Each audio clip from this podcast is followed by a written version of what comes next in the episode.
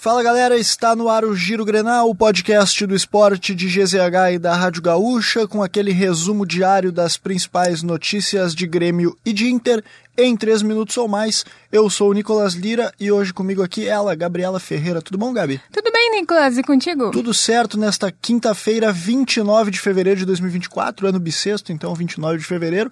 Vamos começar com o Inter? Bora, porque o Inter está classificado para a segunda fase da Copa do Brasil. Na noite desta última quarta-feira, venceu o Asa de Arapiraca por 2 a 0 fora de casa e garantiu a vaga. Os gols foram marcados por Alário e Vitão. O adversário na próxima fase será o Nova Iguaçu do Rio de Janeiro. A partida ainda não tem data definida, mas as datas bases são nos dias 6 e 13 de março. E essa classificação abriu caminho para a estreia do volante Fernando com a camisa do Inter.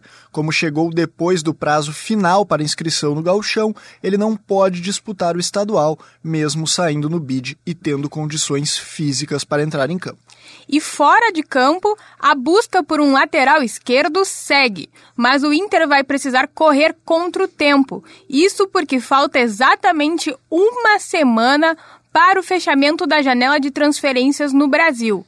A prioridade é trazer um jogador para fazer concorrência ao titular René, especialmente visando as disputas do Brasileirão, Sul-Americana e Copa do Brasil. Alexandro é o sonho de consumo, mas o jogador pretende permanecer atuando no futebol europeu. E agora a gente fala de Grêmio porque os reservas do tricolor perderam o título da Recopa Gaúcha para o São Luís na noite desta quarta-feira em Ijuí. O time comandado por Alexandre Mendes, já que Renato Portaluppi ficou em Porto Alegre, jogou muito pouco e não conseguiu fazer frente ao ímpeto do adversário. Os gols foram marcados por Bruno Vini contra e por Gabriel Pereira. Agora o tricolor volta a campo para enfrentar o Guarani Guarani de Bagé na última rodada do Gauchão, no sábado. E após perder a Recopa Gaúcha, o Grêmio adotou o silêncio. O treino desta quinta-feira, que teria parte aberta para a imprensa, foi todo fechado no CT Luiz Carvalho. O cenário deve se repetir na sexta-feira, na última atividade antes do duelo contra o Guarani. Esta é uma das medidas adotadas pelo clube para blindar o vestiário e controlar a turbulência gerada pelas duas últimas derrotas. E pensando justamente nessa última rodada, no jogo contra o Guarani, a tendência é que Renato Portaluppi mande a campo força máxima, mas por diferentes motivos há dúvidas na projeção do time. Rodrigo Eli pode começar o jogo ao lado de Kahneman, mas Jeromel não está descartado.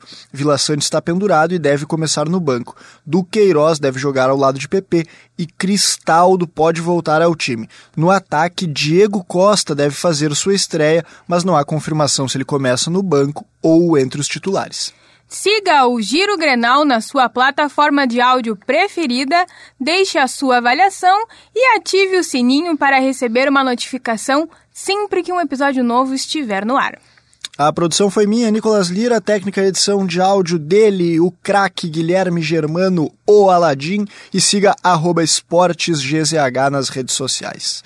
Gabizinha, todos os gaúchos classificaram, né? 100% na segunda fase da Copa do Brasil. Tivemos a última classificação ontem, né? Pois é, foi com o Caxias que venceu a Portuguesa Santista por 1 a 0 na noite da última quarta.